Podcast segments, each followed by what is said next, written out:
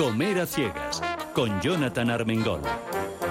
Un programa para chuparse los dedos. Muy buenos días, queridos, queridas oyentes, bienvenidos, bienvenidas. Estáis en la sintonía de Radio Intereconomía, un servidor Jonathan Armengol. Ya lo han dicho, pero me encanta repetirlo. Y por fin llegó el fresquito. No el frío, frío, frío pelón, pero el fresquito ya sí. Y no sé, no sé, pero yo diría que ya puede empezar a apetecer perfectamente un, un buen cocido. Em, tenemos para mí uno de los grandes exponentes del mundo del cocido que, y además una de las personas más generosas que conozco en este mundo sin ser Bill Gates porque no tienes la pasta aquel, pero si no seguro que estarías por todo el mundo repartiendo dinero y haciendo proyectos altruistas, porque no paras. Me refiero a don Antonio Cosmen, y le pongo el don porque se lo merece, de la Cruz Blanca de Vallecas. ¿Cuánto tiempo sin verle por aquí? Su vuecencia. ¿Qué tal, don Antonio? Buenos días, buenos días a todo el mundo. Eh, a ver, lo tenemos un poco aturullado y un poco frustrado porque ¿qué te ha pasado? A ver, ¿qué me va a pasar? Pues, ¿qué quieres que te cuelde? Lo del caldo del cocido. Exactamente, mismamente. Pues mira, que venía con, con el tarro, con el caldo del cocido, con toda la ilusión del mundo.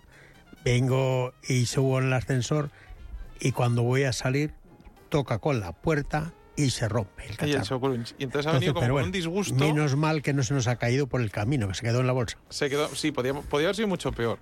Esto es. Eh, además, mm, si no llega a ser porque era de cristal, pues nos lo habríamos bebido igual, porque eso es, es un drama. Un drama por lo bueno que está y por la pérdida, pero no pasa nada porque en la Cruz Blanca de Vallecas ya hay cocido, ¿no? Todos ya- los días del año, espera, en ¿no? invierno y en verano. Sí, ahora mismo, bueno, eh, eh, lista de espera es menos porque con la terraza que se mantiene todo el invierno abierta y los dos turnos, pues Dices Eh, terraza, pero es una, es una señora terraza con, con carpa que se puede cerrar Efe- bastante bien y que se calefacta y se está divinamente. se está de maravilla. Con lo cual, bueno, ahí el cocido se come bien. Pero tú, más allá de decir que, que lo, que lo tenemos aquí en Vallecas, has venido a contarnos que hay unas jornadas que han empezado ya, que empieza, empezaron ayer y que estarán toda la- esta semana, que en cuanto tú salgas de aquí te vuelves a ir corriendo para allá arriba para apoyar eh, el, y, para, y para demostrar el cocido madrileño, terceras jornadas del cocido madrileño. Cuéntanos dónde y por qué. Pues mira, ese va a ser un cocido de altura. Son las terceras jornadas que se van a celebrar en el, en el restaurante Leitariegos, que es en el puerto de Leitariegos, límite de Asturias y León. Es la, la estación de, de esquí de Valle Laciano Leitariegos. Y allí vamos a estar estos 10 días Allí, haciendo cocido. En cuando haga frío de verdad, ahí sí que se consume cocido a casco porro, ¿no? Bueno, y los platos de, de cuchara, e incluso en verano, porque tampoco hace tanto, tanto calor. no hace tanto calor. Bueno, tenemos cosas muy interesantes y además, eh, a ver, les cuento. Antonio hace unas tortillitas, lo habíamos comentado alguna vez, pero hace unas tortillas que, si yo no recuerdo mal, lo voy a decir, tienen 36 huevos más dos para darle la vuelta, ¿es correcto? Así es. Tres docenas de huevos más dos para darle la vuelta. Y en vez de traerse, nada, un trocito para que probemos, se ha traído una tortilla. ¿Cuántas patatas debe llevar eso? ¿Cuántos kilos? Lo tienes calculado seguro. Pues esta de hoy lleva un poquito menos, pero 5 kilos. 5 kilos de patata. Bueno, pues mm, yo, mira, Or- Orten Espinosa, eh, por reírte, buenos días. Buenos días. Se ríe porque le he dicho que de este estudio no sale nadie hasta que se acabe la tortilla. Entonces está mandando WhatsApps en plan, querida familia, dentro de un par de semanas volveré porque tengo una tortilla de 5 kilos y, do- y tres docenas de huevos más dos para dar la vuelta. Lo de más dos para dar la vuelta es importante, ¿eh? Sí, Eh, sí. Y entonces, mm, mandarme más reservas de vino porque con dos botellitas no da ni para empezar, ¿no? Exactamente. Em, vosotros en Encomienda de Cervera sois un poco raritos, ¿no? Bueno, intentamos poquito, ser poquito. singulares, únicos. Peculiares, rarunos, ¿eso qué es lo que es? Especiales. Porque claro, si te digo que hacéis vino dirán todos, "Pf, como todo, como todo el mundo, o sea, vino ahí a cascoporro en España. Pero a partir de ahí empiezan las diferencias. Y no hacemos vino azul. Adiós, gracias. Exactamente. No, no, no, no lo tiñes, ni le pones polvo de oro, que también lo he visto, o de plata. No, no, todo muy ni, natural. Ni le haces co- cochinaditas varias, no, ¿no? Ni, ni le exprimes fresas del sur de África que las paseó eh, un señor en carroza durante... No, Ni del sur ni del norte, o sea, todo lo contrario, lo más natural posible que se puede dentro de- del mundo del vino. ¿Y entonces cuál es la diferencia principal de encomienda de Cervera? Pues bueno, para empezar, nosotros estamos situados en el macizo volcánico más antiguo de la península, que es el Campo de Calatrava. Tenemos un volcán declarado monumento natural, eh, bueno, protegido en 1999, que, es, que está dentro de nuestra finca. Solo con eso ya hacemos unos vinos muy especiales, porque bueno, hay más volcanes, pero nuestro volcán lleva durmiendo 2000 años. Entonces, Y que siga así, ¿no? Exactamente. ¿Le cantáis una nana por la noche por si acaso o no hace falta? y por el día. Y por el día, no, es en plan, no te pongas nervioso, ¿no? Exactamente. Entonces, eh, ¿Y eso, eso en qué afecta al vino? eso ya se le nota al vino que, que tiene esa mineralidad y transmite a, a los, los minerales de la tierra, se transmiten al vino. Claro, la única diferencia es que no tiene la- el, el aire marino, pero bueno, ahí competís con los vinos canarios. Sí, pero lo, como que, lo que comentaba antes, el que esté el volcán durmiendo es muy diferente, ¿vale? Porque está todo como muy, pues muy, mm, eh, ¿cómo decirlo? Equilibrado, tranquilo, es como un perfil diferente. Es volcánico, pero es diferente. El movimiento se demuestra andando. Bueno, luego seguimos desvelando secretos, que hay algunos más, pero no me los quiere desvelar todos.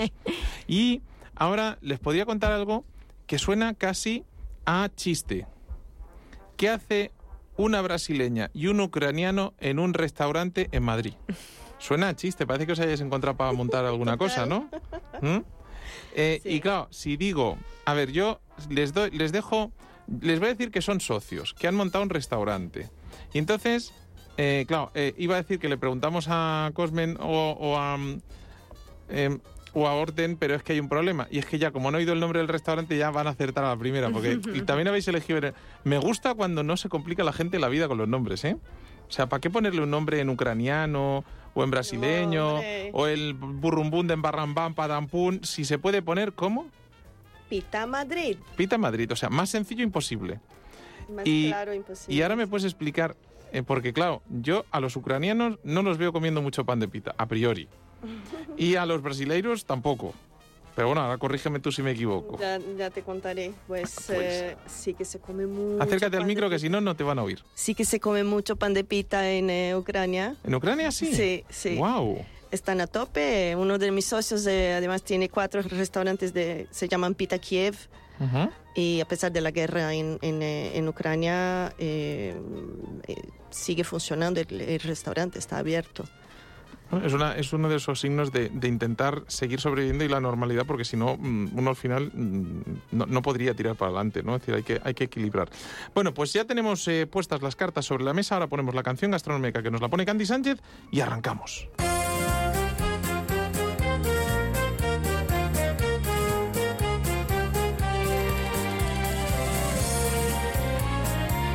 Comer a ciegas para chuparse los dedos. Tres navíos españoles que se fueron a las Indias. Nos trajeron el tesoro, nos trajeron el tesoro de la patata divina. El tesoro bien guardado. Eso va por tu, eso va por tu tortilla, sospecho, ¿eh, eh, Antonio? Pues seguramente sí. O sea, de verdad, eh, eh, vamos a ver. em, eh, ¿Cómo, ¿Cuántos años llevas cocinando? Pues 45 aproximadamente. Llevo 50 de oficio, que los hice la semana pasada. Hombre, vamos a darle un aplauso. O sea, esto no pasa todos los días. Muy bien. Cu- 50, ¿Has dicho 50 años cocinando? 50 años. Ah, Oficialmente por Seguridad Social, el día 1 de noviembre hace los 50. Si te van a dar un premio por eso por estos días estaba longevo, ¿no? clandestino, por eso no quiero decir nada. No va a ser que me reclame. Te digan, oiga, bájese usted ya del burro. ¿Cuántos años tienes? 64. O sea, bueno, y encima todavía te toca currar un par de años o tres más. Bueno, lo que, lo que haga falta. Lo que no el cuerpo aguante, ¿no? Retirar tan pronto. Si no te quieres retirar. Nada.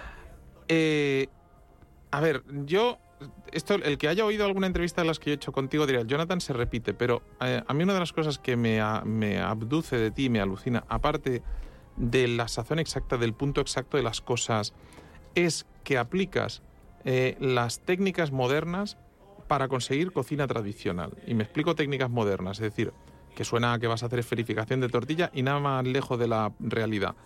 Eh, lo que hace es aplicar a la tortilla, por ejemplo, eh, hago una tortilla muy gorda tal, pero le pongo una sonda para tener la temperatura exacta para cumplir toda la normativa sanitaria. Así es. Eh, hago eh, tal. Este señor, cuando yo fui a verle hace unos años, no sé si lo conservas, me dice, ven, que te voy a enseñar el coche que me he comprado. Y me saca y se había comprado un camión con tres temperaturas, con congelación, con frigo y con seco para poder ir a Mercamadrid todas las mañanas. Así vamos. Sí, ¿para qué, ¿Para qué compras un Ferrari si puedes comprarse un camión de estos, no? Tres días a las van el biplaza que le llamo yo. El bueno, está mal, ¿no? O sea, bueno, así, te, así no discutes mucho, solo puedes llevar a uno, ¿no? Claro. Eh, con 64 y no te quieres jubilar. Y además te metes en líos.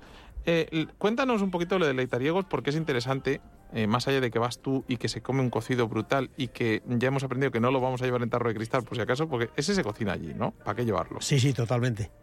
Cuéntanos, porque Pero- yo- tiene una parte muy, muy emocional y muy interesante. Sí, porque esto, este restaurante empieza, pues ahora cuando estos años de atrás, cuando empieza toda la historia de, de la España vaciada, de los pueblos que se quedan sin gente, pues mis sobrinos que están allí, Pepe y Héctor, pues son unos chavales jóvenes y, y deciden quedarse allí. Muy jóvenes, no jóvenes. Sí, eh, que deciden quedarse allí. Insultantemente jóvenes, para ser exactos, Dice, diría yo. y, y entonces pues están mirando varios proyectos y poner unos apartamentos turísticos que sí y tal y luego al final pues dicen pues vamos a poner un, un bar restaurante entonces estamos hablando digo hombre, pues yo creo Dicen que, que... pueblo que pierde bar, pueblo que, que desaparece, ¿no? sin duda y entonces por eso se mantiene ahora este este bar para, para mantener la raíz y de hecho está yendo ya gente a vivir allí para va a volver a ver niños a ver si recuperamos la escuela Que no te escuche mi mujer. Que no te escuche mi mujer, que me metes en un lío.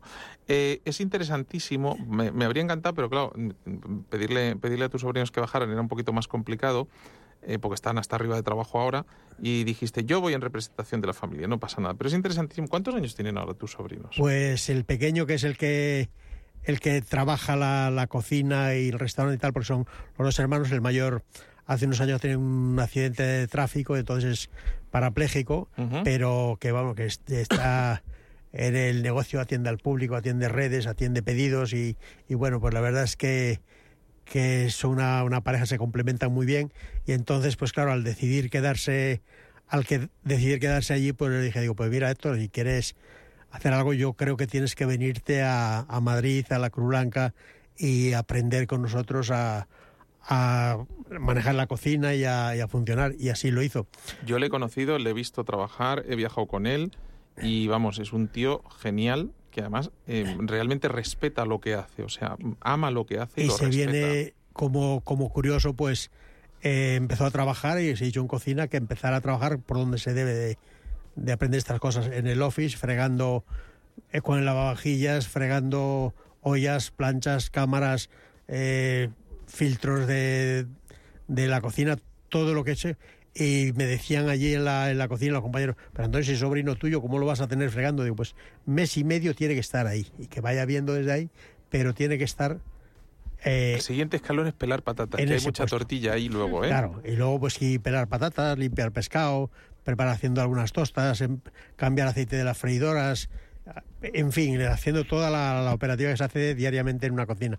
Y luego pues ya empieza a, a cocinar. Pero fíjate, es, es curioso porque a los dos meses, tres meses de, de estar con nosotros, era un chaval que, que no es pasión de sobrino, que también, que no lo voy a negar, pero que le ves que tiene, tiene un don, tiene un don con, con la herramienta de la cocina, con los cuchillos desde, desde niño, pues su padre fue carnicero aquí en Madrid, desde también desde los 14 años hasta, hasta los 20, es un profesional de carnicería, aunque luego su vida la dedicó a, a la minería, estuvo 22 años de mina. Entonces los chavales pues, pues tienen un dominio con, con las herramientas, de, sobre todo con los cuchillos. Y te das cuenta que dices, "Joder, pero si este, si este chaval en vez de coger los alimentos y emplatar y todo eso, parece que está tocando el piano con la, con, con la clase que, que, que lo lleva, ¿no? Entonces aprendió con, con nosotros y ya pues llegó el momento después de muchas historias en la, en la construcción, porque era un, un terreno que estaba sembrado a patatas y hicieron el, el restaurante. Es una edificación preciosa, es un sitio con muchas con muchas vistas, que se ve la montaña, que se ven las cuatro estaciones del año, cómo, cómo cambian los, los colores de- del árbol, de la nieve por invierno. Es un sitio precioso. Y luego pues que se come muy bien, que, que hacen la... Como plato estrella tienen el pote asturiano, el pote de berzas, que para mí es un plato más importante que la fabada. La fabada lleva la fama, pero realmente el, el plato contundente La gente de Asturias no comía fabada todos es los el días porque no se podía comer todos los días, porque el cerdo era un producto de lujo. Así es. Con lo cual la fabada tiene la fama, entre otras cosas, porque como producto de lujo eh, se, pues, se servía en bodas, se servía en momentos especiales, en, en- en navidades, en tal, pero el, el- el del día a día, el que daba la fuerza a la gente era el de Berzas. Con lo cual, bueno, pues ya más, más ahora que estamos en la época healthy y todas estas cosas, ¿no? Oye, ha cambiado mucho la forma de comer de la gente. Tú que llevas 50 años, 50 años dando de comer, ha cambiado mucho. eh, mira, antes, hoy el, hoy el cliente va, va a comer por, por, bueno, por su sensación, no va a comer por, por llenar la, la panza, como se hacía antiguamente. Sí. Antes, cuando se iba a un restaurante, a no ser que fueras a, a los platos del día, que era pues como ahora el menú, pero el que iba a un restaurante era para darse una fiesta, ¿no? Primero, segundo, el postre, café, copa y puro, farias, que es lo que se llevaba entonces. Y, y ahora no, pues va por pues por degustar, por, por un platos, se mueve mucho, eso sí, el turismo español ahora mismo, que para mí es sin ningún menosprecio, pero el turismo español para los restaurantes de cocina tradicional es el mejor, se mueven por, por sensaciones como, como platos de estos, como el cocido, como la fabada. Eh, nosotros en Vallecas mismamente tenemos clientes que vienen de, de Barcelona, Sevilla, destino sabe, vienen a comer y vuelven otra vez. Igual que nosotros, pues vamos a, yo que sé, a León o a Cáceres a comer tal cosa. Ahora el, el público se mueve más y busca más las, las experiencias y esas sensaciones y sobre todo recuperar los, los platos y los sabores que, que había antes, que ahora la cocina tradicional está volviendo a, a crecer y se está viendo cada día mejor. Ahora es cuando le pregunto a Isabel, le digo, a ver Isabel, ¿y eso cómo encaja con, con Pita Madrid? Pues te cuento, eh, yo soy nueva. eh, eh, yo aquí todo mi respeto. Bueno, pero oye, hay Sí. que, él fue nuevo. eh, Hace 50 años él también fue nuevo. O sea, no te preocupes O sea, que de- soy- si no empezamos no llegamos Soy nueva al en, final. gest- en restauración, no Ajá. tan nueva, joven. ¿Entiendes? Perfecto. Y yo trabajé mu- en muchas áreas diferentes, muchos sectores diferentes. Yo, yo llevo un año en restauración. O sea, yo ¿Y abrí... cómo caes en restauración? ¿Cómo? ¿Cómo apareces en restauración? ¿Cómo aparezco? Me surgió la oportunidad de invertir en este negocio. Yo era siempre ha sido un, un sueño mío, una que quería trabajar con, con, con restauración y con eh, me encanta cocinar, me encanta probar cosas, diferentes cosas y, y me apareció esa oportunidad de inversión y decidí invertir y, y ahora abrir el restaurante de cero. Eh, yo he sido la responsable de abrir eh, de- desde cero, encontrar el local, eh, la obra y, y- ahora seguimos ahí abiertos. Estamos abiertos, llevamos seis meses abiertos. Debo decir que em, cuando me pasan vuestra referencia y me dicen, oye, que queremos que conozcas y tal, yo me dije, no, por favor. O sea, normalmente los, la- los pitas que se sirven en Madrid son bastante malos. Entonces, debo decir que no es, no es tu caso, si no tampoco estarías aquí, no te voy a engañar. Pero me sorprendió mucho, aparte, bueno, que, que tiene juegos y guiños muy divertidos y tal, pero, pero ¿cómo, cómo, se- si no es indiscreción, cómo se te cruza el proyecto? En, porque me estás hablando precisamente de un de, de Pita Kiev, con lo cual, o, eh, con lo cual está poco lejos de aquí. ¿Cómo, cómo, cómo pasa de, de Pita Kiev a Pita Madrid? ¿Cómo hacéis el salto? Pues ahora mismo somos cuatro socios, son tres israelíes Ujú, y, y yo, que yo viví muchos años en Israel. ujú, Y mm, uno de los socios es el propietario del Pita Kiev. Porque viajaba mucho a Kiev y, y encontró ahí un nicho que donde mm, ha visto la oportunidad de abrir algo así, ¿no? De comida callejera israelí, eh, me- mediterránea, del Oriente Medio, como, como quieras eh, llamar. ¿De dónde sale el pita? A ver, cuéntanos, vamos a hacer un poquito de historia. Uf, Ahora te pillabas, en plan, no Es- tenía preparada esa respuesta. no, no. ¿O es Eh, complicado? El, el tema es que... Porque es mm, multicultural. cada- es multicultural, exactamente. O sea, la pita eh, en el Egipto es, es de un estilo, la pita en Turquía es de otro estilo. Eh, si vamos a decir que es en Israel es otro estilo, entonces cada uno quiere decir que la pita es su invención, pero la verdad es que nadie no, no, no sabe, como el pisco que el Chile Pues quiere si pones a un chileno decir y a un, que... y a un peruano a discutir por el pisco, acaba la Pues- cosa mal, ¿eh? O Pues sea, eso, mi amigo, es que no puedo decir eh, es eso, es eso, es multicultural de verdad, y, Y- cada uno tiene su versión. em, en vuestro caso apostáis por, por un mm, proyecto que es principalmente delivery y takeaway, aunque hay alguna mesita en el restaurante, ¿no? Y eh, cuéntanos un poco qué ofrecéis, porque lo de la pita burger, por ejemplo, me dejó un poco loco. Pero luego la probé y dije, digo, esto es para guiris, y cuando le di el mordisco dije, no, no, es carne de calidad, es... es... Y de golpe... eh, mi santa, la que manda en verdad en casa, me la dijo, déjame probar la probé y dijo, uy, qué buen invento esto de la, de la pita burger. De golpe es como, cambia, si, si tengo lo mismo de siempre con un cambio totalmente distinto. Ten cuidado que cuando pruebes la tortilla de Cosme dirás, pita, pita, pita, Pita tortilla. tortilla. Sí, sí, sí. sí, o ya habíamos pensado en pita tortilla, Ujú. quizás pues eh, a lo mejor una colaboramos, ¿ah? ¿no? Sí, sí, sí. Bueno, con, con una tortilla de 5 kilos de patatas y 36 huevos da para unas jartapitas, también te lo digo, ¿eh? Un pita va- gigante. va- va una- o haces la pita del siglo o, o da para rellenar. Yo, Total. yo te diría que no menos de, de 30 40 pitas. No menos, ¿eh? Porque tú has visto qué pedazo de tortilla.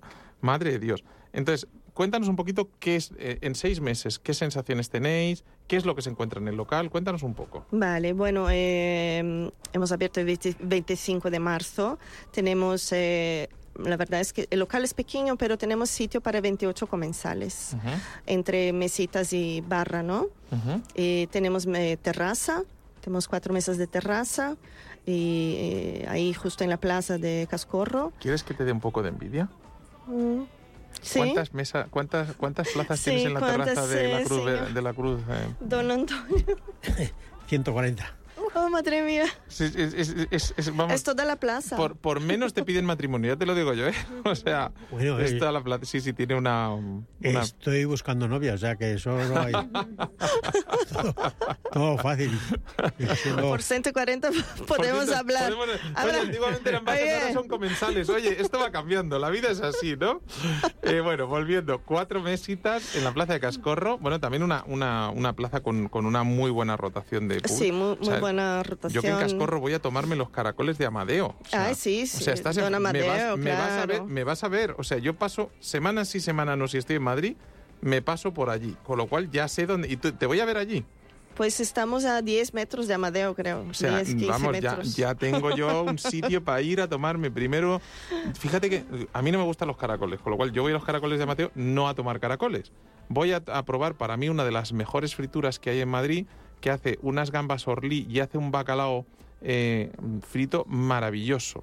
Increíble. Sí, Ahora es cuando me dice que- Cosme, en la Cruz Blanca también tenemos, le digo, pues no lo he probado. ¿Tú tienes en la Cruz Blanca, Cosme? Sí, lo hacemos algunas veces en los soldaditos de Pavía, Oh, dentro de, de los platos de Madrid, que Pues- sabes que tenemos los principales platos, creo que de la cocina madrileña. Tengo que ir a probar el tuyo porque no me, en tu caso, con lo bien que cocinas, no me atrevo a decirte vete a mirar cómo lo hacen ellos porque igual hasta les enseñas. Pero hacen un, hacen unas lascas de, de- bacalao y hacen unas gambas y hacen unas cosas muy interesantes allí en Amadeo.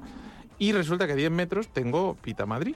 Pero la parte, la parte interesante es que también lo mandáis a casa, ¿no? Sí, claro que sí. Eh, cada vez más, eh, in- bueno, eh, cada vez invirtiendo más y más en de- delivery, en el tema del delivery. Eh, ahora mismo la- puedo decir que los ingresos son 70% de comensales que están en el comiendo, que- comiendo en el local y 30% delivery. Y hay que, mm, hay que aumentar mucho más ¿Cómo este se, nota número. que viene del, ¿Cómo se nota que vienes del mundo de los negocios, eh? O sea, cifras, cifras, cifras. O sea, Solo como- números. Solo bueno, es lo mejor, Sí. es lo mejor del mundo. O sea, decir, los números son los que hacen que, el- que funcione, hacen que funcionen los negocios. Es decir, tú sabes Sí, la gente sí. que se arruina porque no. ¿Cuántos, viniendo de otros sectores, cuántos restaurantes crees que en este país se abren sin hacer un estudio previo, sin hacer un plan de viabilidad, sin hacer un estudio de mercado, etcétera, etcétera? Supongo que la, la mayoría. Yo diría que nueve No de cada sé. diez y me estoy quedando corto. Ya. O sea, y realmente decir, oye, que está muy bien, pero igual que hables en una tienda de calzado o igual que abres un concesionario de coches, o igual- cuando abres un restaurante, lo primero que hay que hacer es un estudio, que supongo que te tocó a ti, ¿no? Obviamente, todo tocó a mí. todo me tocó a mí. Encontrar el local, el estudio, el marketing, el Bueno, eh, eh, personal. Ahora ya la- el plan de expansión ya tienes la tienes el rodaje hecho. Pues de- voy, a, pro- voy a apostar a que no te vas a quedar con uno. Ya, ahora ya, este- ya tengo un poquito de experiencia. Ya tienes un poquito ya es en plan, ya que he hecho toda esta experiencia, ¿qué se mete dentro de una pita? Uf. la verdad es que si la pita es buena, Ujú. Que en vuestro caso y fe que es lo es. nuestro caso, obviamente. ¿Lo hacéis vosotros el pan de pita? Ah, en ¿O- el principio estábamos eh, preparando, produciendo los, los panes eh, en, en la, en el obrador eh, que tenemos en el sótano, Ujú, pero resulta muy caro hacerlo en el local por temas de mano de obra y, y- y- y- bueno, eh, ahora, mismo, ahora mismo estamos importando desde París. Desde París. que son, son pitas eh, increíbles, hasta, Sí, no sé muy si son, me- mej- son hasta mejores que la... Es que son diferentes. Bueno, ahora tú- ahora lo, lo vais a... ¿Tú sabes hacer pitas? Yo sé, yo sé hacer Vale, pitas. pues te, voy a sí. hacer, te voy a proponer un reto, ¿vale? Tú sabes que además del programa de Comedia Ciegas de Radio Intereconomía, yo tengo un canal de YouTube que se llama El Camino del Fuego, donde hay un ciego loco que cocina todo con fuego, con, con camados, con carbón, al aire libre, que es una pasada. Mm. Eh, nunca he hecho pita y me apetece mucho. ¿Te vienes un día y hacemos un pita? La pita tienes, podemos intentar hacerlo, pero eso ne- eh, requiere un, un- un horno específico que hemos importado desde Londres. Ya, ya, pero, eh, Pero, ¿cómo, entonces- funciona, cómo, funciona, ¿cómo funciona la pita para Porque hacerlo? hace- haces la masa, Sí. que es muy sencillita, es sol- Sí. eh, solo harina, agua, ah, un poquito de azúcar, eh, un- muy poco le- levadura. Ujú, no lleva huevo ni nada. Ujú. Eh, se deja ahí descansando como cualquier otro pan, ujú. ¿vale? Y luego se mete en una, no sé cómo se llama esta máquina, me- me- me- me- se me fue el nombre ahora. No te preocupes. Para, No. para, ama- amasa- para- Una amasadora, amasa- sí. amasadora, amasadora. Y luego es un horno que tiene una placa giratoria, va, va girando, tiene es a gas, Sí. tiene gas encima y, y en la parte de abajo Ujú. y va girando y, y el pan se va asando y se infla, se hincha. Es, es increíble por, de el- ver. por el- por los giros. Sí. Y se, se- se- así se hace. O sea, porque, porque no, hay, no, hay, no hay mucha fermentación, entonces él no crece, no, no, no, no es un pan. eh, Uy, qué interesante. Bueno, tengo una solución para eso. Tengo una solución. Vente yo a mi local. ¿Eh? Vente a mi local. no, sí, sí, pero no, claro, no, pero ahí no hay carbón, entonces ahí tenemos que negociar. Pero ya te digo yo que tengo una cosa para hacer las giras. Ya, ya hablaremos tú y yo. A ver, don Cosme, ¿qué hacemos? Em, Antonio, mm, ¿probamos primero la tortilla primero la pita? ¿Tú qué opinas?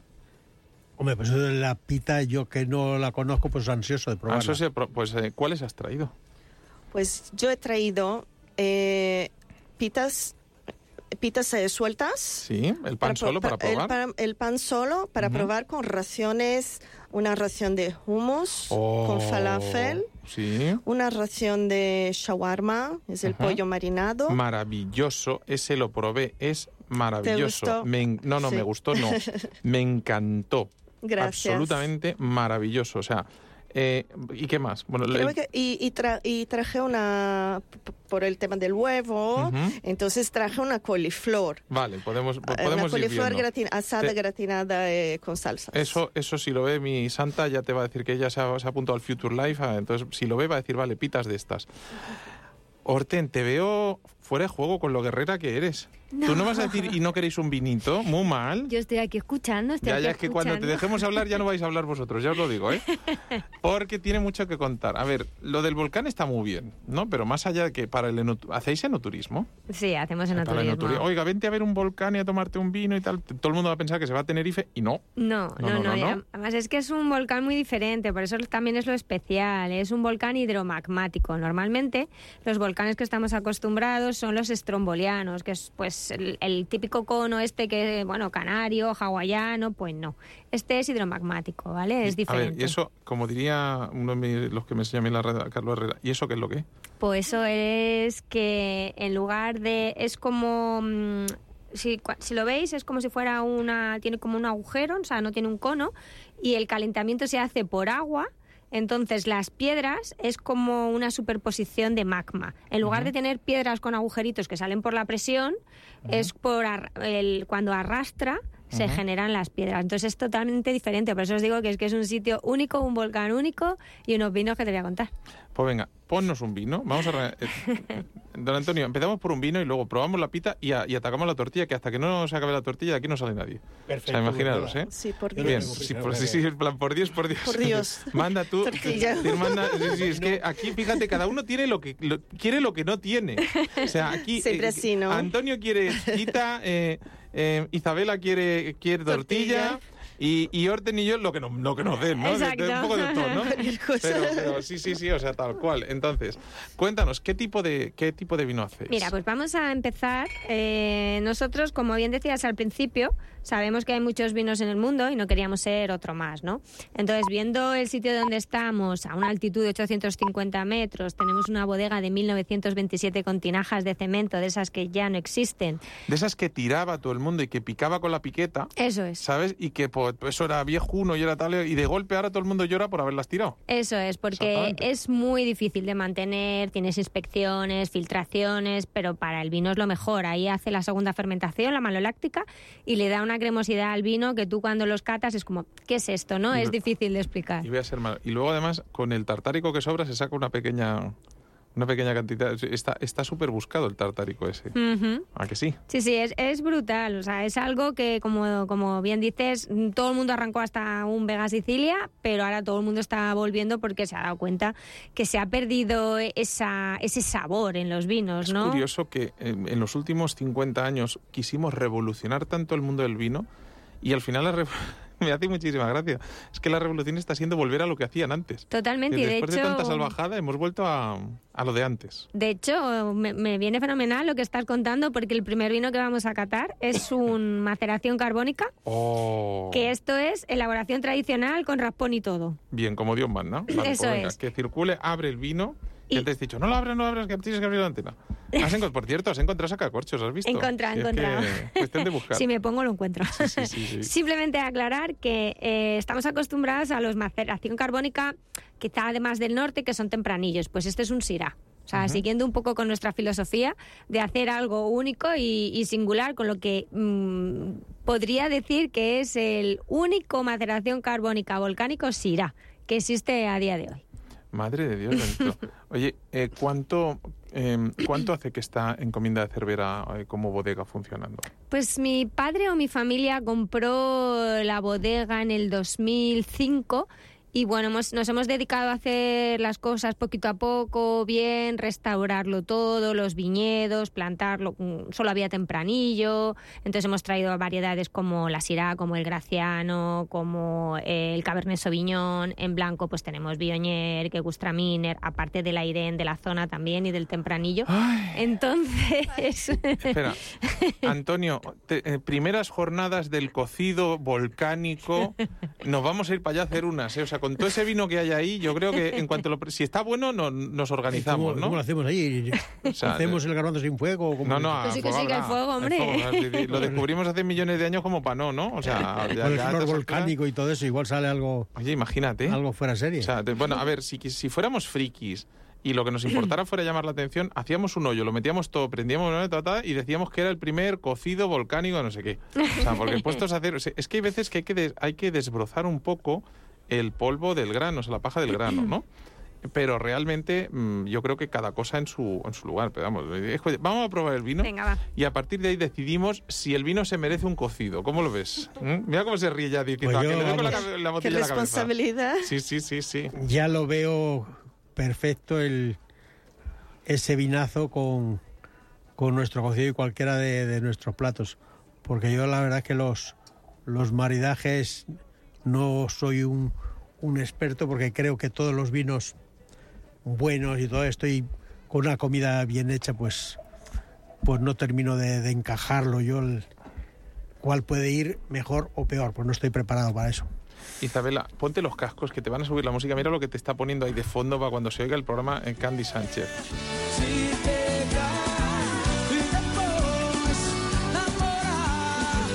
¿Has visto? Sí, es que de verdad, somos un poco de tópicos, ¿no? Qué guay. Sí, ¿te ha gustado? Gracias. Bueno, yo he bailado mucho esa canción, también te lo diré. di- di- di. Y a partir de la tercera copa más, daba saltos más altos. Oye, hombre. Pero- sí. Oye, ¿y qué hace una brasileña en Madrid? Uf, larga historia. ¿Tienes tiempo? Sí, tenemos hasta una ¿Cuánto hora y mucha- tengo? Ah, tengo tiempo y tortilla, o sea, imagínate. ¿Mm? A ver, pásame la copa, por favor. Sí. Ay. ¿Qué hace una brasileña en Madrid? Pues eh, Wow. yo salí de Brasil, eh, yo llevo mm, más de 15 años fuera de Brasil, la verdad. Viví en Inglaterra, viví 10 años en Israel y ahora llevo 7 años aquí en Madrid. y de aquí no salgo. Y vamos a mandarle un abrazo muy fuerte a toda la gente de Israel porque mm, Eso es. estamos pasando un, bueno, históricamente un momento malísimo. Em, a mí me resulta difícil decantarme por, por israelites, por israelitas o por o por eh, o por los o por, por Gaza, por, por Cisjordania, porque al final creo que eh, lo mejor que puede haber en la vida es el entendimiento y se nos está al mundo en general se nos está yendo de las manos. Es decir, un poquito de coherencia. Yo creo que todos sentados alre- alrededor de una tortilla como la de, o de un pita y, y la cosa se podía arreglar o se debería poder arreglar. No, no, el odio no lleva absolutamente a ninguna parte a nadie. Nos No. lleva a la destrucción. Mm, Estoy, estamos viendo salvajadas por parte de, de todos, eh, bueno, igual que está pasando en Ucrania, parece que mm, te persigue. Me persigue, sí, sí, o sea, es, es como... Cuidado. No, no, pero es, es como decir, no tiene ningún sentido, no tenía sentido lo de Ucrania, no tiene sentido que hayan atacado a Israel, no tiene sentido la- las formas de contraatacar, es- se, nos, se nos va de las manos. Em, Es mejor cocinar, ¿verdad? Es mejor cocinar y comer y, y intentar Sí, transmitir por- felicidad por y favor, ser paz, felices. Un paz, poquito de paz, paz. que es más fácil, de verdad, señores, que, que no nos van a escuchar. Hay dos placeres en la vida. Uno comer y el otro merendar. Y beber, y beber. Pero es que eso está incluido dentro de él, eso está incluido. Está incluida en la, en la Eh, comida. Yo te digo, este eh, no había probado el Syrah en maceración carbónica en volcánico. Cuéntame un poquito qué es de la maceración, qué es del Syrah y qué es, del, y de, qué es de la parte volcánica. El, el vino es absolutamente rompedor, fuera de todo lo común. Está increíble. Pues, pues eso es lo que os decía, que, que hay veces que es complicado explicar todo lo que lleva esto, ¿no? O sea, porque hay no- toques de mineralidad, toques de, de la, de la tinaja de cemento donde hace la maloláctica. em, la elaboración desde, desde la viña, que es todo muy, muy desde, bueno, es como un bebé, ¿no? Que estás casi un año cuidando para que te salga lo mejor posible y en función de todo eso, pues, pues conseguimos este vino que cuanto antes hablabais de los maridajes, eh, es algo que, que lo que queremos cada vez más es que nos lo pongan fácil. O sea, los vinazos de 100 puntos X em, ya es como, bueno, bien, pero lo que queremos es Pero disfrutar. vuelven, exacto, gracias. O sea, está muy bien que existan vinos de 100 puntos, pero si 100 puntos significa que te tomas una cosa, ¡oh, qué barbaridad! y no te tomas otra, algo no va bien, ¿no? No, y además que, que es que lo que queremos llegar es a todo el mundo. Y con este vino, que os sorprendería el precio, No, no lo vas a decir PVP, venta público. pues no sé si son 7,70. O sea, Me tiene que imagínate. dar la risa, ¿eh? Perdón. Con todo el respeto y todo el cariño, pero me parece un precio muy, muy, muy ajustado para un vino de esta calidad. Sí, sí, es brutal y lo que decía, pa, con todo, con el cocido, con, con una pita. Es A que ver, lo que queremos vamos hacer... a probarlo con pita y con tortilla a ver cuál funciona mejor. Hombre, este va hasta con ver, pita. este con Sí, sí, sí, Ah, es que más, va con todo. Os digo para el final guardaros un trozo porque vamos a hacer una pita rellena de tortilla a ver si hacemos el, el joint venture. ¿Vale? Eh, a ver, em, nos armas una pita y don, don Antonio, nos, ¿cómo, ¿cómo hacemos para atacar esa tortillita tan pequeña? Pues igual me falta alguna realmente. Igual No. que ir a la cocina. a Te va a tocar, pues, te va a tocar salir corriendo mientras nos preparan la pita, porque si no, mm, es que a bocados tampoco te entra la boca. ¿Cuán- ¿Qué tendrá? Mm, ¿8 centímetros de alto? ¿10 Vaya, centímetros? Madre de Dios. Eh, y estamos hablando de que una docena de huevos pesa más o menos un kilo, con lo cual 5 de patata, cebolla lleva. Sí. Cebolla lleva, o sea, Ay, nos metemos en 8 kilitos de tortilla, ¿no? A 2 kilos por cabeza, ya sabéis que tenéis mucho que comer. ¿Mm? Mira cómo se ríen. Eh, ¿Cuántas pitas distintas eh, se venden en Pita Madrid? Y, a través, y por cierto, si no vamos al restaurante, ¿a través de qué plataforma? Nosotros tenemos ahora mismo siete pitas, dos de cheeseburger, una con bacon, una sin bacon, la pita shawarma, eh, de pollo marinado, eh, la pita kebab, eh, que está hecha de una mezcla de ternera y cordero. La, la- Con la carne kebabs. picada, bien hecha. Sí, sí, sí. Uf, todo volver, hecho en el local, o sea, triturado, picado, mezclado, todo en el local, fresquito. Me he intentado hacer dos veces kebab y se me rompe al darle la vuelta. O sea, no consigo yo, no, no, no, no se me da. Tengo que seguir Ah, aprendiendo. falta algo para dar la... Sí. ¿No? Algo en la En mezcla los para... pinchos, sí, Sí. para- te, te tengo yo que hacer Para un que no se- contigo. ¿Mm? Eh, llevamos cinco con el kebab, Vale, ¿no? cinco, no, cuatro. Cuatro. Pita coliflor, Ujú, Esa es la vegana, ¿no? sí, la vegana. Pita falafel, que es la vegana, otra vegana que tenemos. Y Ujú. pita sabich, que eh, va con huevo. Cocido. Cocido. Sí, sí, sí, sí, sí. Esto Algo no- esto fe, no es para ti. No, no, es, oye, a ver, tiene que haber para todo el mundo. Yo me, me parece genial. Sí, esa es la opción eh, vegetariana. Ujú. Son siete. Y más tenemos las raciones. Obviamente, eh, servimos lo- eh, la pita shawarma, por ejemplo, podemos servir en ración, en el plato, y, y- y la pita acompaña, o sea, al lado. ¿Qué lleva el shawarma? Porque me pareció absolutamente delicioso. No te puedo contar, ¿No? es secreto. Tendría que matarte, ¿no? Que se dice luego. No, hombre, No, da- no, lo que se pollo. puede contar un poquito...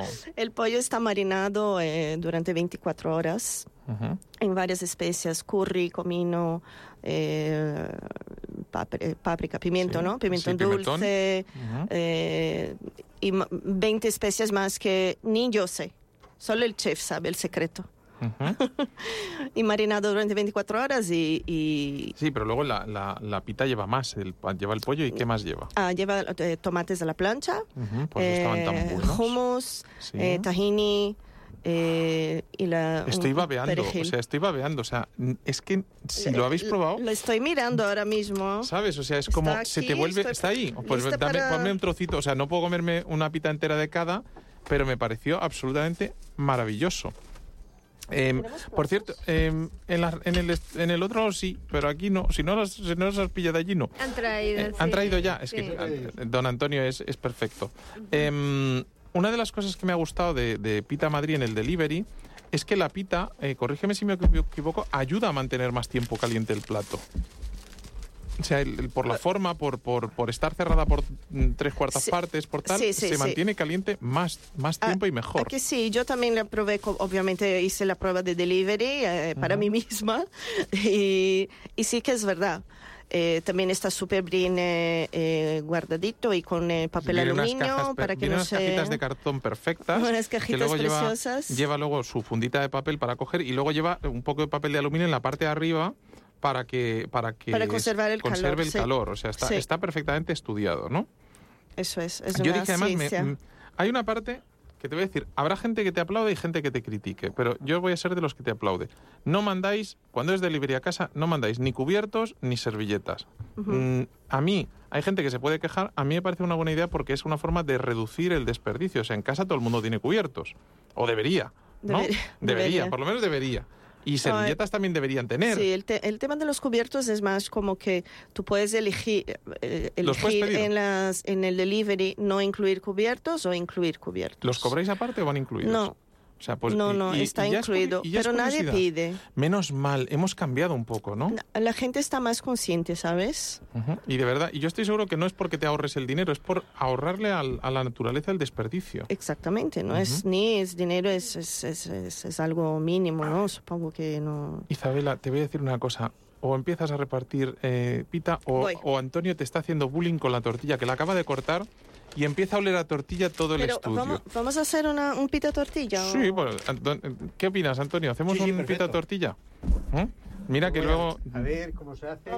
A ver, así. Es, es muy divertido. Lástima que, Cortado nos, dentro. lástima que no les grabe porque están aquí dándose un curso de cómo abrir la pita y cómo meter un trozo de tortilla. O sea, vamos a hacer el mix perfecto. ¿Mm? O sea, imagínate. Te advierto que al, tra- al tamaño que hacen las tortillas, mandarte dos, igual el de globo no te las acepta por el peso, pero, pero te llegaban dos o tres de un tirón y te daba para todo el día. ¿eh? Eh, por cierto, en la cruz aquí. en la Cruz Blanca de Vallecas, eh, una de las cosas que tiene es que arrancáis con los desayunos tempranito y hasta la noche, hasta última hora. Exactamente. Y eso no implica Churros, las porras. eso no implica que la gente trabaje 16 horas, ¿no? Para nada, o sea, por turnos. No, por turnos. Eso hace muchos años ya. ¿Freís las se- patatas? Que no se lleva eso. No, sí. adiós, gracias. Es que todavía se... ¿Tú crees, Antonio, tú crees que todavía alguno habrá, pero yo creo que ya no hay apenas restaurantes o no deberían haber? Mira, ahora mismo hay una, una queja sobre, sobre la hostelería y yo tengo que defender, yo hace muchos años que está el, el personal haciendo las nueve horas, una hora para comer, a lo mejor algún día se hacen diez, yo no voy a negar, eh, dos días libres seguidos, un, los salarios como es debido y la mayoría de la gente que conozco, que conozco muchas personas del sector, eh, se está mejorando de día en día y se y cada día mejor. Es- también es cierto Luego que es- es la talibanes hay- única- es la única hay en forma- todos los oficios. Es la única forma de que el, de que el oficio continúe. Es decir, si no, nadie querrá trabajar. O sea, es, es, es autosupervivencia. Lo que pasa es que también hay un detalle que decirle a la gente. Luego no se quejen si suben los precios, porque si, si hay que a cumplir y hacer cumplir las normas, que es lo que hay que hacer, también evidentemente eso va en detrimento de los... Sí, pero ahora mismo, ahora mismo un, camarero, un chico que empieza con 16 años, que yo creo que donde se debe de, de, de mojar la administración es en los costes sociales, porque un chaval con 16 años que empiece con 1.050 euros, a mí me parece bien, pero lo que sube luego es la, es la seguridad social. Y lo lógico eh, sería que, que la gente que trabaja en, en hostelería que se comparen con otros oficios, porque por ejemplo un médico se tira toda la vida estudiando y cuando, de 10 y cua- años. cuando termina la carrera y empieza a trabajar gana 1.400 euros, hace fines de semana de y hace 24 guardias- horas, hace guardias guardias de 24 horas y, y- y es mucho más sacrificado que la hostelería de aquí a Lima. De aquí a Lima y, y un montón de profesiones. Y ahora mismo lo que no se encuentra personal para trabajar, que yo sepa, con todos los respetos, porque defiendo las opiniones de todo el mundo, pero que, que todo el mundo carga contra la hostelería y lo que no se encuentra es gente que con disponibilidad para trabajar. Si no encuentran un sitio, en otro. Si en un restaurante no le pagan lo que le tiene que pagar y esa persona está capacitada, tiene 50.000 para buscar. Vamos, hace chats y, y- y hay ofertas. Y Estoy seguro que si llaman a Pita Madrid o llaman a, a la Cruz Blanca, eh, seguro que si son profesionales les encontráis un hueco. Estoy seguro. Y ya no decimos para vendimiar, porque entonces lloramos, ¿no? Uf, sí, este es otro tema. La verdad que, que no sé qué ha pasado, tu- pero está todo muy complicado en estos, en estos sectores. Ujú. A ver, me acaban de dar un triangulito de pita. Esto no es de. Esto es tortilla, no. Esto pinta que es. Eso no. Es, el- Esto es, es esto es- shawarma. Mm, es shawarma, es que estaba oliendo el hummus, estaba tal, estoy babeando ya como un niño. Mm. Oye, un platito. qué maravilla. ¿Cuánto cuesta? Quedan 10 minutos y hay mucho que probar. ¿Cuánto cuesta un pita? Una pita shawarma, por ejemplo, cuesta 10,90 Ujú, y las veganas cuestan 8,90. Y puedes pedir también como combo, como menú. ujú. Y ¿Qué incluye el menú? o sea, el menú incluye la pita, unas patatas fritas y el refresco. ¿Por 10 euros? No, no. Ah, ¿Cuánto? Hombre, Eh, no, me había quedado loco, digo, no puede 14, ser. 14,90. Dios, no, que tengo que pagar a los el- proveedores, ¿no? El de shawarma, Ujú. 14,90 y las veganas, eh, 12,90. Sí, o sea, y comes súper bien. Ujú. Y come súper bien, o sea, eso es que viene bien cargada la, la pita. Te Bien veo haciendo un rellenita. kit de tres pitas y una botella de sirá volcánico eh, por treinta y tantos euros. O sea, pues vamos, triunfaban. Mm, Don Antonio, Guau. ¿cuántos vinos habrás probado en tu vida? Pues unos pocos, desde luego, varios, varios. Pero la verdad es que este vino me ha sorprendido, ¿eh? Marca, marca la diferencia. Tiene, ya cuando abre la, la botella, empieza a servir aquí, ya se nota el olor a naturaleza, el olor ese a, a- Exacto. a vino de pura, pura naturaleza, el, el olor a la, a la uva, parece que estás que estás en bodega, de estas veces cuando llegas a las bodegas en este tiempo que están con toda la con todos los equipos en marcha y notas el eh, eh, No ese- fue poeta porque no se puso, ¿eh? pero, pero vamos. ese olfato es que es, que así. maravilloso. te llega a la en nariz y bueno cuando lo pruebas pues la verdad es que magnífico Nos has traído dos vinos. Ves abriendo el segundo que no llegamos, que se nos Sí, ha echado sí. el tiempo encima aquí arreglando el mundo. Y yo quiero probar otra pita. ¿Cuál me vas a hacer probar? ¿Qué? Espera, te devuelvo el plato. ¿No quieres, ¿No quieres probar la, la pita tortilla Absolutamente sí. que has inventado? Bueno, Hemos he inventado o sea, juntos. Habéis construido, inventar, inventar. Yo lo que tengo que decir es que cuando me estáis hablando de la pita sin ver lo que era, yo estaba pensando en echar la pita a cocer al cocido. Ajá, oh, mm, Pero claro, que eso es la pita que yo conozco de toda la vida. Me ha sorprendido y para bien, la verdad es que está riquísimo. Oye, ¿te imaginas em, una pita, por ejemplo, rellena de ropa vieja? Uh, pues eso podría ser un puntazo también, ¿eh? Buena idea también. Buena idea también. O sea, yo ya te, te- te estoy haciendo la expansión de la marca. Em, Estás contratado. ah, obrigado. Eso ya- Yo- de momento ya tienes, me tienes como cliente. Tipo morir de amor. Eh, em, ¿qué- ¿Hay algo que no hagáis en, la, en, la- en Vallecas, en, vuestra- en la Cruz Blanca?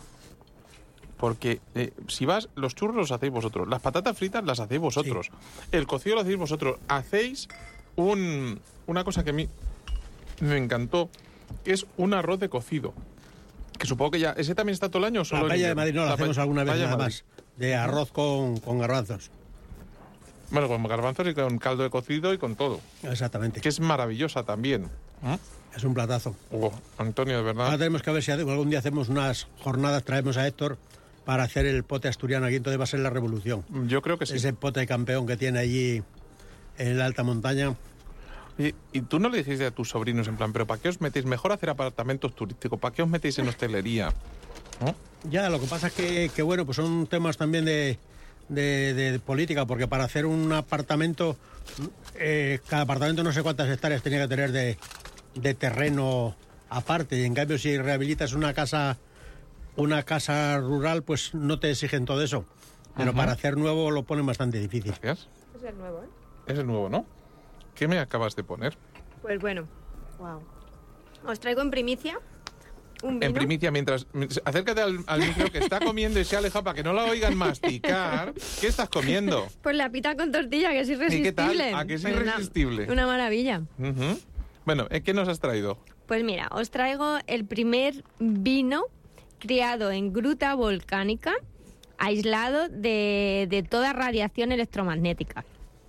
A mí me contaron que em, si se acercaban al... Si, si se metían ahí... En la mm, gruta. mm, Cobertura cero. Cero, o sea, Cero si hay- patatero. Exacto, es para que os imaginéis, es un huequito dentro de, de- de la del volcán, ¿vale? Que ya las propias piedras aíslan muchas frecuencias y lo que hemos hecho es eh, mediante bueno pinturas especiales que os, os- vamos os sorprendería la cantidad de cosas que hay ya que la gente hace en sus casas para aislarse de todas las radiaciones electromagnéticas. Entonces nosotros pensamos joder ¿por qué no hacemos un vino así? Entonces, esto es un vino que lo que hace es un 2019, es un Syrah Graciano Cabernet Sauvignon que tiene la elegancia, como digo yo, de un señor mayor, pero la juventud de, de uno joven, ¿no? O sea, es algo como muy interesante. Eh, allí en la gruta el oxígeno disuelto es el doble que en cualquier otro, otra bodega. ¿En serio? Es, es increíble. Y, y para que lo entendamos así en cristiano, porque la gente, campos electromagnéticos, bueno, que no hay radiaciones de móviles, que no hay influencia de microondas, ¿no? Ahora que vamos con todo el tema saludable, que no queremos que estas cosas nos afecten, para que lo entendamos muy fácil. Es como si nos pusiéramos crema, una persona que se pone crema y una persona que no. Pues las dos envejecen, ¿no? Lo que pasa es que una envejece más saludable, en teoría sin manchas y sin arrugas, y la otra pues envejece de otra forma. Eh, Toma ya. Iba a decir, llego tarde para ponerme crema, pero vale, me parece bien. Por lo menos tomar el vino. ¿Y eso se traduce a un precio mucho mayor? Bueno, este PVP es tener en cuenta que es un vino único en el mundo, pero tampoco es algo que sea una locura, porque claro, queremos llegar a que lo pruebe todo el mundo, ¿no? No me enrollo, son 28,50. O sea, que te lo puedes permitir de vez en cuando. Eh, Exactamente. ¿Qué producción tenéis? Esta es la primera añada y tendremos unas 3.000 botellas. Bueno, ya son 2.999, porque hemos dado una cuenta. Exacto. Eh, ¿Quién es vuestro enólogo? Nuestro enólogo es Paco Granado, Ujú. pero ahí colaboramos también mi padre y yo mucho en, en todo el proceso, porque bueno, yo al final también estoy en el mercado, también soy la que vendo y bueno, escuchando un poco todo lo que nos llega de los clientes, pues lo hemos plasmado y con la cabeza de mi padre al ser ingeniero en, en un proyecto también único. ¿No echas de menos vivir en Madrid, en una gran ciudad, en un... No, no, si yo vivo en Madrid. Ah, en verdad, tú solo vas de visita. Es que Ahora mi- la veo yo. Oy, oy, oy, la, oy, la vida no me da, me paso la vida en aeropuertos. Vaya, vaya, vaya, vaya. ¿Le damos una colleja o no se la damos? Pues, Qué bonito, pero al pueblo que, tú- que vaya otro. Que no, que no, que yo voy, yo voy, pero vivir. El campamento base está, está Campamento en Madrid. base está en Madrid, ¿no? Luego ya... Eso es. em, ¿Y cuáles son los siguientes pasos? Pues bueno, lo que los siguientes pasos es que, por ejemplo, el sábado me voy a Asia 10 días a darlo a conocer al mundo porque mm, sois, vamos, de los primeros que, que he presentado este vino. Bueno, es que somos Intereconomía, algo bueno tenemos que tener. Pues eso, pues eso. Entonces vamos a dar a conocer a este vino y esperamos que, que bueno, que, que transmita lo que nos ha transmitido, que transmita el cariño con el que se ha hecho, ¿no? Y A ver, yo en este caso em, me lo tomaría antes con el, con el pita shawarma que con el pita de tortilla, sí. eh, pero de tortilla me podía comer tres platos seguidos, pim pam, pim pam, pim pam, pim pam. Oye, ¿cuánto cuesta, cuánto cuesta tomarse el cocido en Leitariegos. ¿Y cómo hay que hacer para ir? Pues mira, para Pues la ir, Cruz, la Cruz Blanca de Vallecas es fácil, pero... para ir, hombre, lo mejor es ir por libre en coche, desde, desde Madrid, pues eh, yendo un- una velocidad normal, son cuatro horas y media. Y entonces, pues vamos, el, que no lo conozca, pues ir, ir a autovía de, de Asturias del noreste, salida a Villablino, porque así pasamos por, por Bavia, conoces toda esa zona, subes a Leitariegos. Donde y- estás en Bavia, allí saben de qué va. Exactamente. Y luego venir por la cuenca del río Sil, por donde se va a hacer ahora el, el Ponfeblino, que es un tren que van a recuperar de, desde Ponferrada a Villablino, de los trenes que había antiguamente, lo van a hacer turístico ahora para el año que viene. Y ver toda esa zona y comer en Leitareos, luego se puede hacer senderismo por allí. Hay temporadas que es muy fácil ver pues mucha fauna, desde el oso, corzo, rebecos, lobos, zorros, de todos esos animales, se ven desde la terraza del restaurante muchas veces. Qué Y maravilla. entonces una, es una estancia, pues, ¿Y cuánto cuesta tomarse un pues cocido allí? el cocido allí lo cobran a 25 euros y el pan postre y bebida aparte. Y en, y en Allí tomaremos vino de Cangas, que vino de Cangas Narcea, que es un vinazo ahora de... de Luego ya montaremos las siguientes jornadas del, del cocido y la shawarma, las montaremos en, en, en la bodega. Pero, ¿y, y cuánto y cuánto cuesta en Madrid tomarse un cocido 27 vuestro? euros. 27, bueno, es que hay un poquito. Es que el alquiler de. El, el, el, el Madrid, el alquiler del sitio es un poquito más caro, ¿no? Claro, Los bueno, costes los un costes poquito- y tal, y bueno, pues allí tampoco se quiere... Aquí está en un precio bastante razonable. Está muy razonable para como razonable está el. No, lo la- no has subido. Por la calidad-precio, por la relación calidad-precio es muy buena, y allí, bueno, pues se pone un poquito, Y un poquito y menos, un pincho de esta tortillita. eh, 3.50. Madre de ¿cuántos pinchos salen de la tortilla de estas? Eh, de esas tortillas, 10 ¿Solo? solo. Pero se ponen pincho, pincho grande, pincho de... Pero tú has echado tú, lo del escandallo, que yo te he visto a ti. que te Sí, lo- hombre, ya, ya lo sé. Lo que pasa Pues- que, que ahí en ese caso el, el- la tortilla esa siempre lo ponemos Con mucha generosidad, ¿no? con generosidad. Ah, una de las cosas que gustan es que te puedes encontrar gente, mm, dicho así con cariño, ¿eh? muy pija en, en tu restaurante y te puedes encontrar, sí, sí, o sea, gente que viene de, de todas partes de España. Es que os, os sorprendería ver gente de Barcelona, de Asturias, de, de Sevilla, para tomarse ese pedazo de cocido. Pero luego también te encuentras a obreros o a gente de allí que vive por allí y que Sí. se va a tomar el pincho con el café por la mañana. Exactamente. O sea, que es que a- a- hacéis, recibís con los brazos abiertos a todo aquel que quiera comer bien. Está viendo gente de, pronto, de ¿no? Australia que hacen las reservas. La semana pasada todavía he tenido gente de, de Australia, de, de Canadá, de, de Miami, de, de México. Está viniendo Me, público me di- bueno. me dice Candy que os diga adiós, que se acabó. ¿Cómo, cómo pedimos Pita Madrid? ¿Cómo pedimos Pita Madrid? Pero rápido, rápido. A través de la página web eh, pitamadrid.com Más fácil o todas las plataformas de, de delivery, Just Eat, With Eats, eh, Globo. Y el vino, recuérdanos el nombre.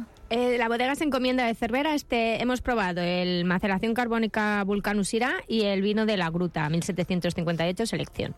Bueno, eh, nos vemos la próxima semana. Pórtense bien si pueden, si no, pórtense mal. Candy Sánchez, en el contratécnico, con Joana Pérez, presentando. Adiós a todos, nos vamos. Adiós, adiós, adiós, adiós, adiós, adiós. Siempre será la bandera de la cocina de España. Comer a ciegas para chuparse los dedos.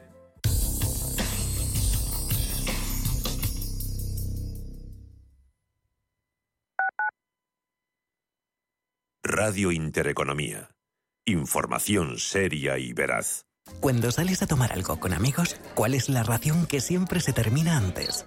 No son las croquetas ni las patatas bravas, es el jamón. Yo lo tengo claro. Si buscas el mejor jamón y un surtido de productos de una calidad excepcional, solo puede ser Don Pal.